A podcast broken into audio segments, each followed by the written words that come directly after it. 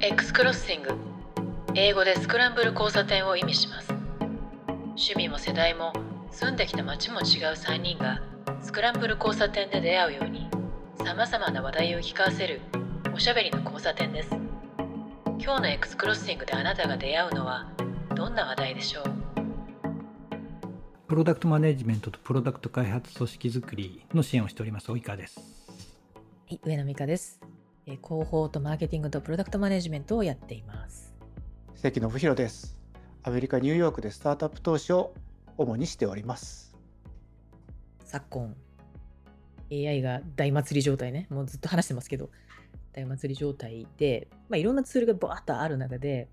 いろいろ皆さんも試してると思うんですけどつい最近あのまあ、いろいろと手間が省けるのでありがたいなっていうのは会議の議事録起こしのとこなんですけど TLDV というのをですね、使ってみたと、ものすごいみたいな激推ししてる 投稿とかをいくつか見たんで、そんなに押すのかみたいな感じでやってみたんですけど、まあ、まず会議の記録っていうのは、Google Meet とか Zoom 含めて動画で撮りますけど、その動画を撮っても、まあ、大体見返すことって0.01%くらいだと思うんですよね。見返すことってそうそうないと思うんですけど、でまあ、だからあの文字の要約とかっていうのはやっぱり必要で斜め読みでさっと読めるあの情報がねスッと入ってくるっていうのはやっぱりテキストは最強なんですけどその文字起こしが楽になるんであればみたいな感じでその TLDV もあの丸ごと録画してそれを全部あのテキスト起こしをしてくれて 20, 20個の言語に対応してるらしくて日本語も入ってたんでそれをやってで、それはまあひたすらこう、あのトランスクリプトするだけなので、で、それをチャット GPT に投げると、要約したりとか、読みやすくしてくれたりみたいな使い方、ちょっと組み合わせてやってみようかな、みたいなのがあったんで、私もやってみました。でそしたら、あの、文字起こしのところは、まあ、そこそこ、そこそこというか、ああ、ちゃんと取ってくれるんだなっていう感じです。でも話し言葉なんで、話し言葉そのまま取られるんですよね。実験したときは、Google Meet でやったんですけど、Google Meet もあの、撮ってくれるのあるじゃないですか。えー、キャプション、うん、リアルタイムで。で、あれもオンにしながら見たら、まあ、ほぼ同じような感じで、えー、撮られて、ああ、なかなか良くなったので、感情も表してくれるんですよ。そうですねとか言うと、びっくりマークつけたりとか、あとちょっと笑い声入ると、えー、笑いみたいな感じがあったりとか、もうすごいなと 思いつつやってたんですけど。で、それがドーンとできるので、で誰が何を話したかっていうのも音声が別だから綺麗に取られるんですけど。これだけだと話し言葉で読みにくいのでじゃあこれをドーンと投げチャット GPT に投げてあの読みやすくあの文を整えてくださいと。文を整えて、えー、それぞれの場所ごとにやってくださいと。いうのをやってかつ最後に一番最後にこの、えー、話の内容をいくつかの要点にしてくださいっていうのをやったら、まあまあ、読めるようなものになっていたので、あ、これはだいぶ楽になるだろうなっていうのを感じました。あのでも、要約の場合は多分指示の仕方もあると思うんですけど、あの第三者の視点、会議を観察してる第三者の観点的な書き方をするんで、議事録としては自分たちが話した、自分たち視点の書き方にした方がいいかなともいうのもちょっと思いましたね。でもう一個懸念点としては、まあ、これは解決すぐあの技術的にはされていくと思うんですけど、あの会議っていうものすごいこうあの秘匿性が高いというかね、コンフィデンシャリティが高い内容なので、それをこう、あの AI に投げて学習させるものにもなっていくわけじゃないですか、きっと。でそこそこセキュリティ的な問題は大いにあるだろうなというのを感じたりしました。この会社で知らなかったんですけど、ドイツの会社なんですね。あ、ドイツなんだ。全然見てなかった、うん、で、今見たらケルンで、で、あれ？これ、昨日ケルンってと思って調べたらディープエルってあるじゃないですか、あの翻訳の。ディベルもケルンなんですよ。だから多分でねだから多分こう似たような大学か何かおねあるんじゃないかなっていうのを今ちょっと見て思った感じでちょっと後から調べてみようっていう。僕はその、ね、似たようなですね Fireflies っていう Fireflies.ai っていうもう2年ぐらい前から使ってるんですけど最初の頃はそのトランスクリプトだけ書いてくれる。つまりあの文字だけ起こしてくれる。で、その時でもなんか文字、キーワードとかでこうサーチして、えっ、ー、と、トランスクリプト出てくるじゃないですか。で、そこをクリックすると、その前後のやつを全部音声をこう話してくれるんで、まあ、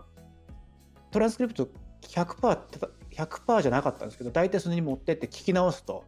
あこういうふうに言ってるなみたいなことが、ね、聞き直せるんですごい音声をインデックシングしてるみたいな感じになったんですごい楽になったなって思っててで会議だから結構その一ユーザーとして入るんですよ。だからこういうやつにやるとあのなんか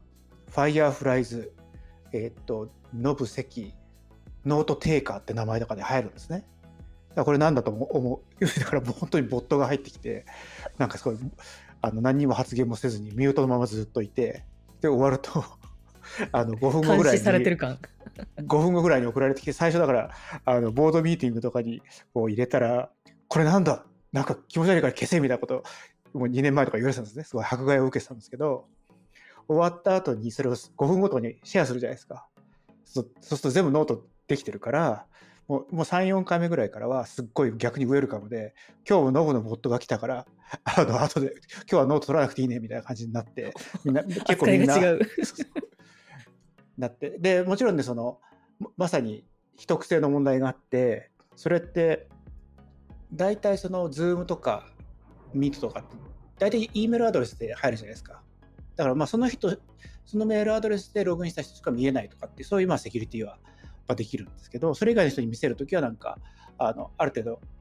グループだけで見せるとかもう入った人しか見せないとかあなたしか見せないとかっていう、まあ、そういうオプションがあるんですね。で最初の頃は結構そのなまってると要は要するに外国人のアクセントだと時々やっぱうまく書けてないなって思ってたんですけど、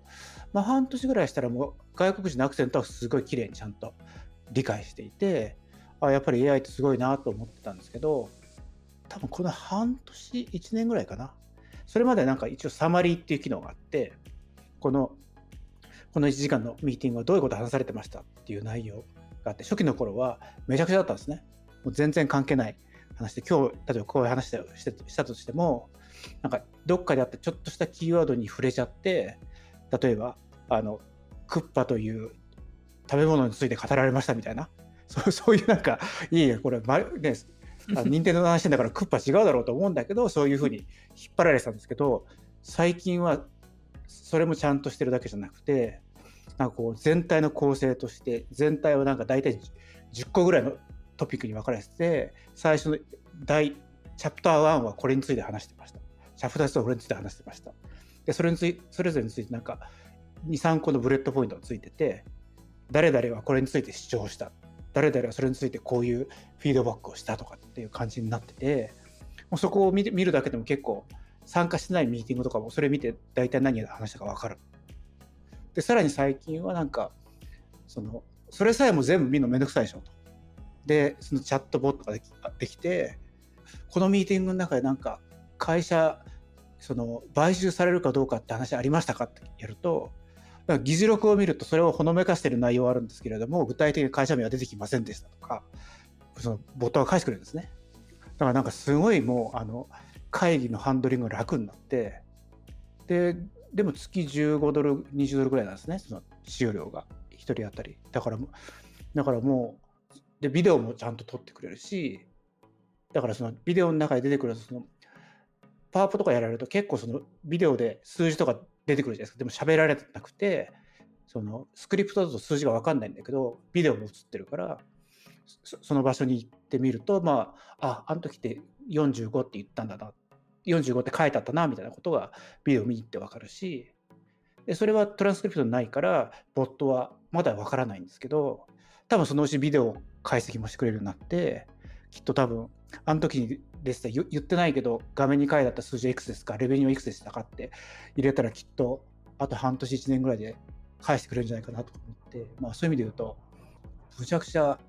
会議に集中できるようになってきたっていう。ただ、多言語対応してないんで英語しかできないんで、ちょっとそこが日本語のミーティングやってると、なんか日本語を無理やり英語にしてあるから、すんごいわけわかんないこと言ってて、まあそれはそれで面白いですけど。ねうん、なるほどね。なんかそれはすごい。だから2年ぐらいやってすごい進化したんで、やっぱり、ね、GPT がすごい進化したのと似たような感じで、やっぱり本ちゃんでやってる人たちって本当に日々、こうすごい勢いで進化させてんだなっていうのをちょっと改めて思いましたね。こういうサービスってでも基本的にはなんだろうなんか付随するサービスじゃないですか。いわゆるオンライン会議に付随するものだと思うんですよね、基本。で、Google Meet もそのトランスクリプト、あのリアルタイムのキャプチャー、スクリーン、クローズキャプションみたいな形で見える持ってるから当然それをログ化することもできるしで彼らも今えーとね、 Bard とかっていう形で GPT 対応のものを作ってるので、サマリにすることも、まあ、できるようになり、Google Workspace で、ちょっと Google Meet のところの話はしてなかったけれども、メールスレッドのところを、それをぐわーって長い、まあ、スラックのスレッドと同じような感じで流れていったときに、結局どういう結論に今なろうとしているのかだとか、誰はこのアイディアに反対なのか賛成なのかって分かんないやつを、まあ、要約してくれるって機能は彼ら入れる、Google 入れるって言ってるんですよね。うんと考えると、オンライン会議、Google Meet で議事録作成し、それをサマライズするっていうところも、近い将来入ってくると予測できるんですよ。そうすると、こういった会社って結構今後辛い立場になるだろうなと。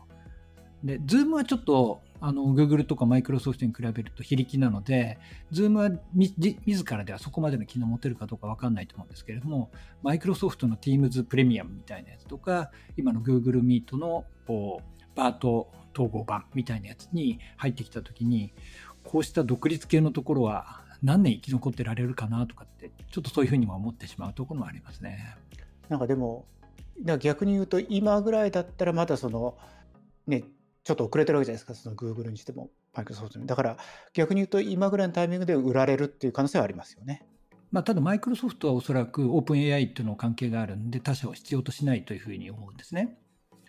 で、Google はまあ、あの、どこまで精度が高いかわかんないけれども、まあ、オープン AI に対抗しうるものを作ってるってことを考えると、この2社は多分買収することはあんまりないんじゃないかなというふうにも想像はできますね。まあ、ちょっと実際ものを見てみないとわからないんで、両方社とも。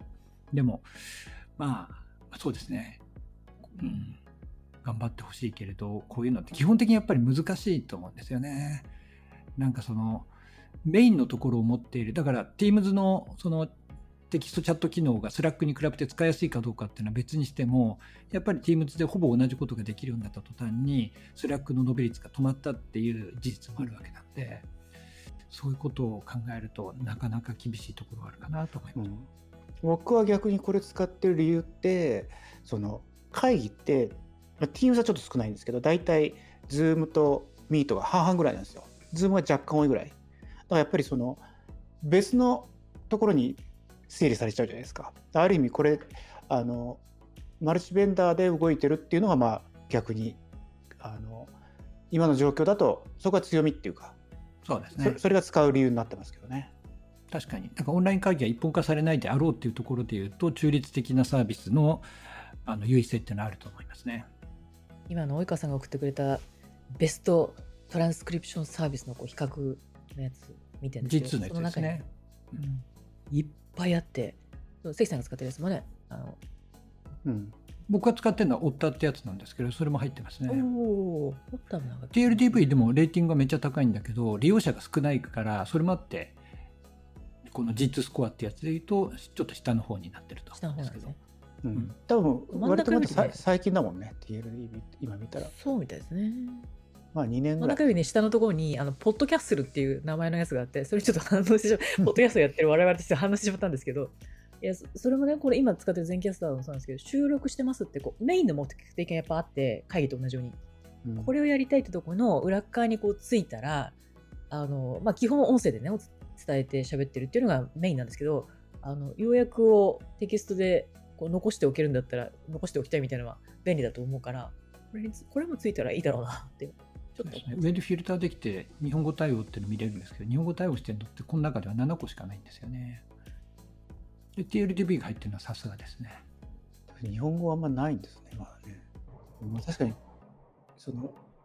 スイッチングコストそんな高くないんですよねでも実は。その別にずっと溜めてたやつっていうのをあんまりその継続性が重要かっていうとあんまり古い会議とかの参照とかしてないじゃないですか。大体別の形に落としちゃうから。だから、せいぜい1週間、2週間以上前のやつ残ってるんですけども、見ないですよね。まあ、逆に言うと、まあ、それで重要なやつを、スラックとか、その Google Docs とかにその転記してるからかもしれないんですけど、僕、ミーティングのやつって、それで、最初は自分でえーと、ミーティングのやつをスラックにこう要約って返してたんですけど途中からそのトランスクリプトの、えーと、ページのリンクに切り替えてさらにかなりあのハイレベルのことしかハイレベルっていうかその抽象度の高いことしか要約に書かなくなって詳しくはそこ見てくださいにしたんですけどそのそこに貼ることも今その、えっ、ー、ともう作ってくれるサマリを貼ればいいみたいな感じになってきたんでもう本当に喋って終わって10分後ぐらいにはもうスラックに流しあの貼っといてくれればおしまいみたいな感じになってますね確かにね。本当シェアする時とかねこうラッパおさらいする時とかは本当そそういうふうにした方が便利ですよね。今までそこに割いてた時間がなくなるっていう。そうだから投資先のボードミーティングにその一昨日かなんか出られなかったんですよかぶってたんで。なんだけどボボットだけ入っててで今日になってそのまさにサマリーを見ながらこういう質問ありましたかってあのチャットボットに聞いたらそのまさに会社名はありませんでしたとかこれについては会社名が出てましたみたいなことを全部言ってくれたんでなんか10分ぐらいで1時間半のボードミーティングが大体質問したいことも含めて終わりましたみたいな感じになってすごいそういう意味では本当楽になりましたね。自分が出なくてもいいっていうのはすごい楽だあの本当は出た方がいいんですけど出られなくてもそういう形である程度キャッチアップできるっていうのはすごいいいなっていうのがあるしそのねこの人出てればよかったのにって思う時ってあるじゃないですか。その時にその人にこっから何分から何分まで見ろって言うと割と1日遅れぐらいでキャッチアップしてもらえるから話もしやすいっていうかそのミーティングでそれを説明する必要はなくなるんでうまく使うとこれってすごいこう効率性上がるよねって思いましたね。なんかミーティングをもう少し効率的にできるんじゃないかっていうのをやっとなんか少し可能性が見えてきたって感じがしますけどね。いやミーティング自体あの数を減らしたいタイプなのでですね。これそれはあの報告とかね確認とかっていうのはガンガン減ら減らすのもあるんですけど、まあ、あの昨今の仕事を振り返ると例えばマーケティングとか広報とかの場合ってあのターゲットとか、えー、目的が決まるとさーっとあとは進むだけなんでプロセスに入ってしまうとあの確認とかだけになるんでミーティングとか減らしてもいいとかねテキストでやり取りとかってもあると思うんですけどあのなんか物を作ったりとか開発するとかっていうフェーズになると絶対テキストじゃっていうところやっぱり出てくるんですよね。あのいわゆるブレインストーミングが対面でやった方がさらにいいみたいなのもあるんですけどテキストだけのやり取りだともうもどかしくてしょうがないっていうようなところのそういうミーティングはやっぱりなかなか減らせなくてで時間もこう区切ったりとかもするんですけどそうはいかないですよね最後の5分にすごいいいのが出てくるとかってよくあることじゃないですかそういうのって。そこまでの蓄積というかいろんなダラダラした結論が出ないなっていう会話でもそれがあるから最後にスパークするとかっていうのはよくある話でそういうこう作るフェーズとか考えるフェーズとかねそのミーティングっていうのはそそっちの方が大事だと思うのでそこをもう少しねそっちに注力したいなとかもっとそこをこう早くスパークさせるにはどうしたらいいかとかそういうのを考える。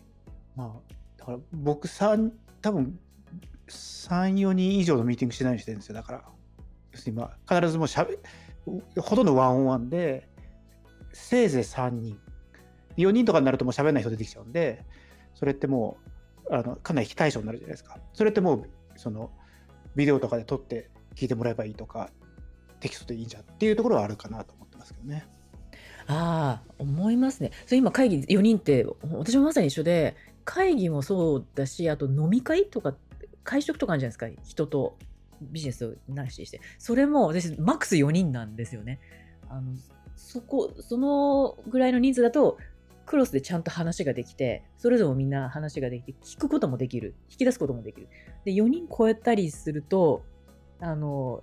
分かれるじゃないですか。こっちのチームこっちの島みたいな感じで分かれちゃってるんで結局。あれみたいな感じあるんでその人数とかありますね確かにこのみに行くのほとんどワンオンワンが多いですね。まあ、せいぜい3人ひたすら聞いてるのもそれはそれであの面白くないとこもあるし、うん、人がバーッと喋ってる。まああとは分かれち話すのはねそれだったらその、そこを分かれてご飯すればいいじゃんと思った時もあるから。うん、僕ワンオンワンでやると飲みに行くと僕は寝ちゃうことが多いんでそれだと申し訳ないんで3人することが結構あります あれですか？いや、今でも寝ちゃうんですか？あの昔は知ってますよ。あのお酒飲むと寝るっていうのは。今はね、あんまり寝なくなりました。なぜかって、夜飲みに行くことがもう日本にいる時しかなくて、こっちでは全く夜外食しないんで、そうするともう、そうするともう、年に10日とかそのしかないんで、まあ、そこはさすがに寝ないようにしてますね。それでもまあ、時差ボケで寝るときはありますけどね。食べることが多く、少し食べるようにしたんで、食べると寝ないんですよ。酒だけ飲んでると寝ちゃうから、酒だけ飲んでると、えーっと、寝ちゃうか、とんでもないものを頼んで後から大変になるかどっちかですね。ちょっと前にあのす睡眠の話した時に、及川さんも関さんもお酒飲むと寝つきが良くなるって話してたじゃないですか。ああ、それと今関係あるのかなとちょっと思いましたね。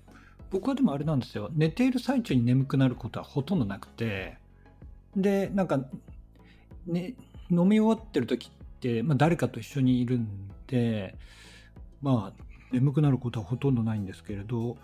一人になって家に帰る途中とか家に帰ってからはもうすごい眠くなっててそのまま寝ちゃうっていう感じですね。なんか家に到達しないみたいなことがあるとか言ってましたね。あそれはしょっちゅうありましたね。ええ最近あんまないですよ。いや、あんまりね最後ちゃんと到着するんですよ。ただ、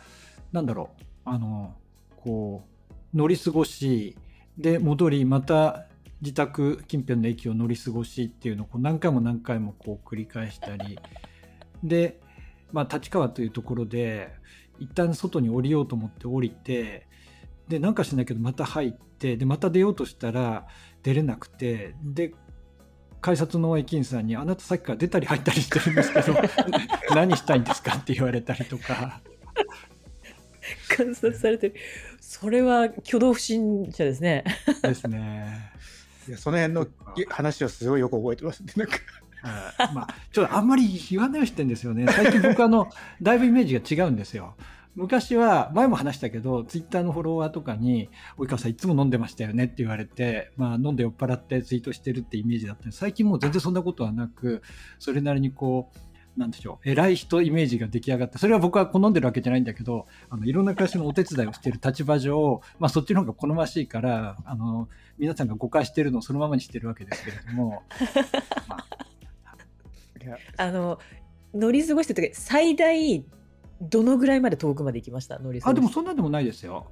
なんか、まあ、私あの、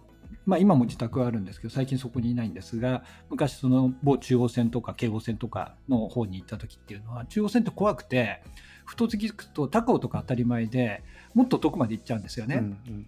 で下手にだから終電近いとまだその行っても高尾まあもしくは立川とかで止まってくれるんですけれど、その前で止まるとなんか川口湖となんかあっちの方まで行っちゃったりする可能性があるわけですよ甲府とか。で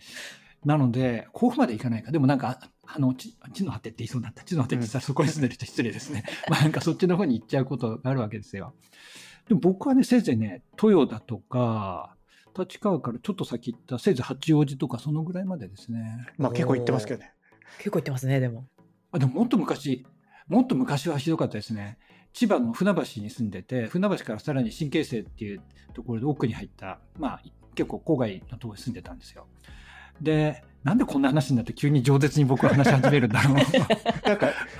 なんか、滑らかにいろいろ出てきまますね。そうちょっと飲み会ネタっぽい感じ。総武線の快速っていうのがありまして、東京からこう帰るわけですよ。で、あれも怖くて、総武線快速って船橋とか千葉で止まってくれる、まあ千葉で止まってくれりゃいいんだけれど、内房と外房に接続してるわけですよ。終電近くないと。で、僕はどっかで降りたと。それがどこかもわからないと。で、タクシーの列が並んでいて、で、タクシーでその船橋のちょっと郊外の委託まで帰ったら3万ぐらい取られまして、僕は一体どこまで行ってたんだろうってすごい距離ですね。3万？うわそう。3万。そう。東京から自宅までで1万2000円ぐらいかかったりするんで、それよりも遠かったから、多分、外房のか 内房で、なんか、立山とかなんかそっちの方に近いところまで行ってたんだろうな。まあ木更津とか、木更津とか君津とかまあ高速で帰ったんでしょうね、きっとね。ですね。ういわやなかなか怖いですね。ど、どこかが記憶にないっていう。でも3万円は覚えてると。そもそも僕お金なかったから、当時、あの、姉貴とお袋と、あの、住んでたんで、呼び出して金ないんだけどつって払ってもらったから、だから3万までいかなかったかもしれないけど、でもとりあえずすごい高かったの覚えてます。まあ、ちょっといいです。いや僕もこれ僕じゃなくて友達の話なんですけど、やっぱ中央線って怖いらしくて、あの、はっと起きたら、どっか、八王子か分かんないけど、それで戻んなきゃいけないと思って反対の側にいる電車に飛び乗ったら、あの中央線の普通だ普通の中央線だったらしくて、大月まで行って、でどどこにもでどこにも行けなくなって、でその時友達は女性で多分大学生だったんですけど、まあ、見た目なんか高校生ぐらいしか見えないんですね。だから、どうしたの？とか聞いたら、駅長室に泊めてもらいました駅長室になんかあの布団引いてもらって、なんかそこに寝て、閉めてもらって、あの朝までいましたみたいなこと言ってて。だそんなことし昔はさそ、そういう人いたんですよね、だからね、きっとね。まあ、あとはだからね八王子とか八王子じゃないや高尾とかむ昔は確かね乗り尽くした人のために八王子ぐらいまで行くバスを出してくれてたけどコロナ以降それがなくなっちゃったみたいで大変だしあとは昔白タクがたくさんいたんですよね、うんその乗り過ごしちゃって帰れなくなった人のために僕、最寄り駅が、その、京浜特線の蒲田だったんですよ。蒲田から池上線ってところにの時間があったんですけど、だから、蒲田に1時10分最終のがあって、それもそのまま蒲田の倉庫に、車庫に入っちゃうんで、夜中の1時10分着くんですね。だからもう、改札口に白タクの人がもうなんか、はい、横浜、横浜あと2人、あと1人とか、なんかどこどこ大船1人とか、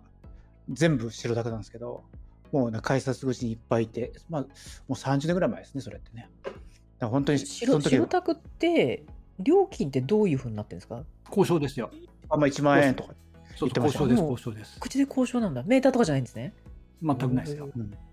乗ったことはないですね僕は。でもなんかタクシー、まあ、昔バブルの頃って普通に終電であの途中駅までしか行けなかった人のために結構タクシーが長蛇の列になっていてそうすると、まあ、30分とか1時間とか待つこともあるんですね。そうすると白タクの連中が来てどこまでいくらで行くよって言って何人か同じ方向の人を乗せてそのまま去っていくっていうのはよくありましたね。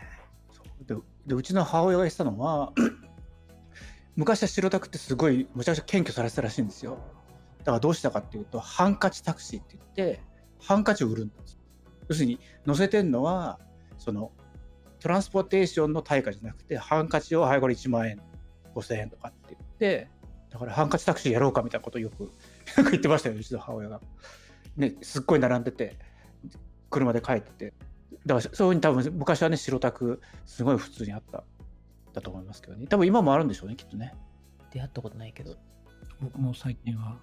あんまないですね。ニューヨークとかでも危ないですよね。空港に白タクがいるじゃないですかで白タクに行ってやっぱりあ有り金全部近く取られたみたいな話とかも最近も聞きますよね。コロナ前とかで知り合いが来て普通だったらね560ドルとこ300ドル取られたとかなんか最後すごいやっぱり怖いとこに連れてか連れてかれて金出せみたいな話になるらしくて。でもそれで払わないとかって言ってすごい暴行を受けるみたいな